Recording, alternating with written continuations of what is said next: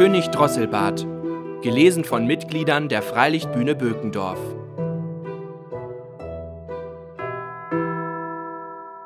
Ein König hatte eine Tochter, die war über alle Maßen schön, aber dabei so stolz und übermütig, dass ihr kein Freier gut genug war. Sie wies eine nach dem anderen ab und trieb dazu noch Spott mit ihnen. Einmal ließ der König ein großes Fest anstellen und ladete dazu aus der Nähe und Ferne die heiratslustigen Männer ein. Sie wurden alle in eine Reihe nach Rang und Stand geordnet. Erst kamen die Könige, dann die Herzöge, die Fürsten, Grafen und Freiherren, zuletzt die Edelleute. Nun ward die Königstochter durch die Reihen geführt, aber an jedem hatte sie etwas auszusetzen. Der eine war ihr zu dick, Das Weinfass. sprach sie, der andere zu lang, Lang und schwank, hat keinen Gang. der dritte zu kurz, Kurz und dick, hat kein Geschick. der vierte war zu blass, Der bleiche Tod. der fünfte zu rot, Der Zinshahn. der sechste war nicht gerad genug. Grünes Holz hinter dem Ofen getrocknet. Und so hatte sie an jedem etwas auszusetzen. Besonders aber machte sie sich über einen guten König lustig, der ganz oben stand und dem das Kinn ein wenig krumm gewachsen war. Ei, Rief sie und lachte, der hat ein Kinn wie die Drossel, einen Schnabel. und seit der Zeit bekam er den Namen Drosselbart. Der alte König aber, als er sah, dass seine Tochter nichts tat, als über die Leute spotten und alle Freier, die da versammelt waren, verschmähte, ward er zornig und schwur, sie solle den erstbesten Bettler zum Manne nehmen, der vor seine Tür käme. Ein paar Tage darauf hub ein Spielmann an, unter dem Fenster zu singen, um damit ein geringes Almosen zu verdienen. Als es der König hörte, sprach er, Lass ihn heraufkommen. da trat der Spielmann in seinen schmutzigen, verlumpten Kleidern herein, sang vor dem König und seiner Tochter und bat, als er fertig war, um eine milde Gabe.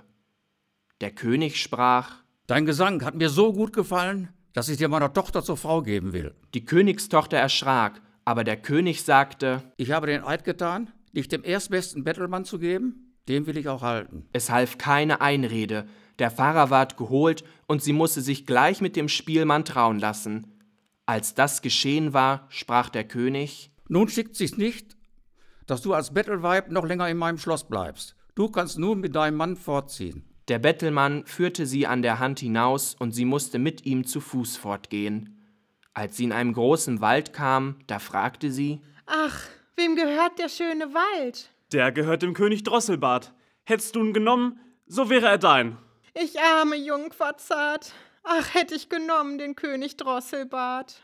da kam sie über eine Wiese, da fragte sie wieder, Wem gehört die schöne grüne Wiese? Sie gehört dem König Drosselbart. Hättest du ihn genommen, so wär sie dein.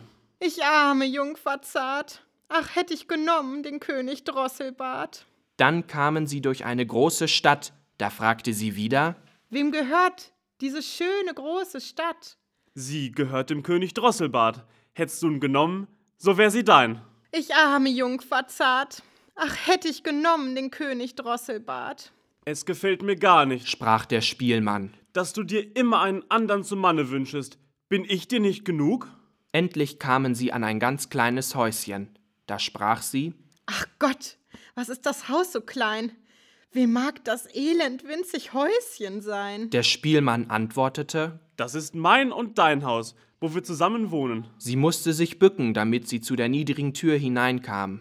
Wo sind die Diener? sprach die Königstochter. Was? Diener? Antwortete der Bettelmann. Du musst selber tun, was du willst getan haben. Mach nur gleich ein Feuer an und stell Wasser auf, dass du mir mein Essen kochst. Ich bin ganz müde. Die Königstochter verstand aber nichts vom Feuer anmachen und kochen, und der Bettelmann musste selber mit Hand anlegen, dass es noch so leidlich ging. Als sie die schmale Kost verzehrt hatten, legte sie sich zu Bett. Aber am Morgen trieb er sie schon ganz früh heraus, weil sie das Haus besorgen sollte. Ein paar Tage lebten sie auf diese Art schlecht und recht und zehrten ihren Vorrat auf. Da sprach der Mann, Frau, so geht's nicht länger, dass wir zehren und nichts verdienen. Du sollst Körbe flechten. Er ging aus, schnitt Weiden und brachte sie heim. Da fing sie an zu flechten, aber die harten Weiden stachen ihr die zarten Hände wund. Ich sehe, das geht nicht. Sprach der Mann. Spinn lieber, vielleicht kannst du das besser. Sie setzte sich hin und versuchte zu spinnen. Aber der harte Faden schnitt ihr bald in die weichen Finger, dass das Blut daran herunterlief. Siehst du? sprach der Mann. Du taugst zu keiner Arbeit. Mit dir bin ich schlimm angekommen. Nun will ich's versuchen und einen Handel mit Töpfen und irdenem Geschirr anfangen. Du sollst dich auf den Markt setzen und die Ware feilhalten.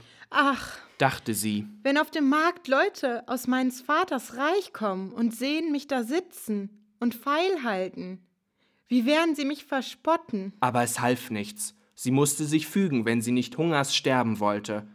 Das erste Mal ging's gut, denn die Leute kauften der Frau, weil sie schön war, gerne ihre Ware ab und bezahlten, was sie forderte. Ja, viele gaben ihr das Geld und ließen ihr die Töpfe noch dazu. Nun lebten sie von dem Erworbenen, solange es dauerte.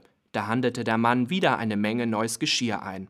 Sie setzte sich damit an eine Ecke des Marktes und stellte es um sich und hielt Pfeil.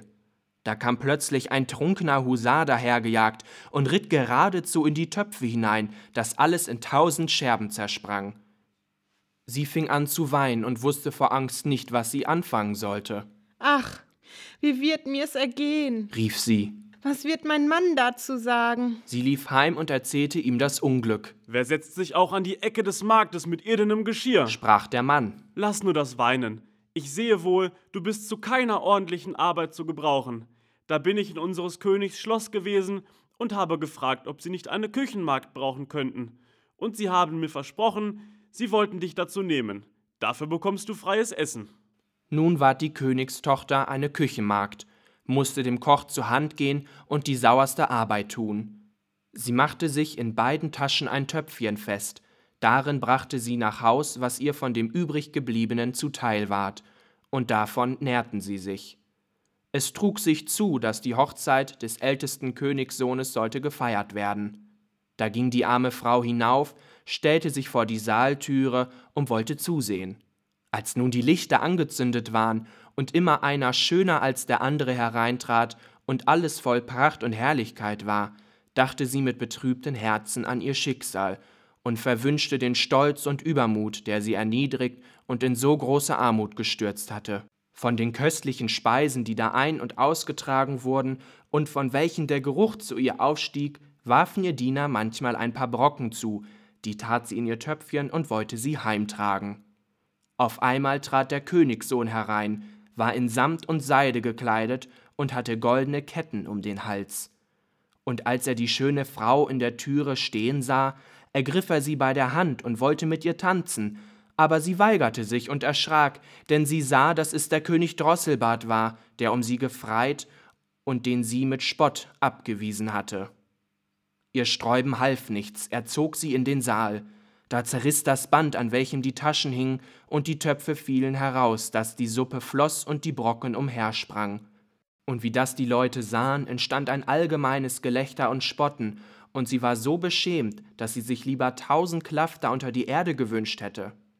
Sie sprang zur Türe hinaus und wollte entfliehen, aber auf der Treppe holte sie ein Mann ein und brachte sie zurück. Und wie sie ihn ansah, war es wieder der König Drosselbart. Er sprach ihr freundlich zu Fürchte dich nicht. Ich und der Spielmann, der mit dir in dem elenden Häuschen gewohnt hat, sind eins. Dir zuliebe habe ich mich verstellt, und der Husar, der dir die Töpfe entzwei geritten hat, bin ich auch gewesen. Das alles ist geschehen, um deinen stolzen Sinn zu beugen und dich für deinen Hochmut zu strafen, womit du mich verspottet hast. Da weinte sie bitterlich und sagte, Ich habe großes Unrecht gehabt und bin nicht wert, deine Frau zu sein. Er aber sprach, Tröste dich, die bösen Tage sind vorüber. Jetzt wollen wir unsere Hochzeit feiern. Da kamen die Kammerfrauen und taten ihr die prächtigsten Kleider an, und ihr Vater kam und der ganze Hof, und wünschten ihr Glück zu ihrer Vermählung mit dem König Drosselbart. Und die rechte Freude fing jetzt erst an. Ich wollte, du und ich, wir wären auch dabei gewesen.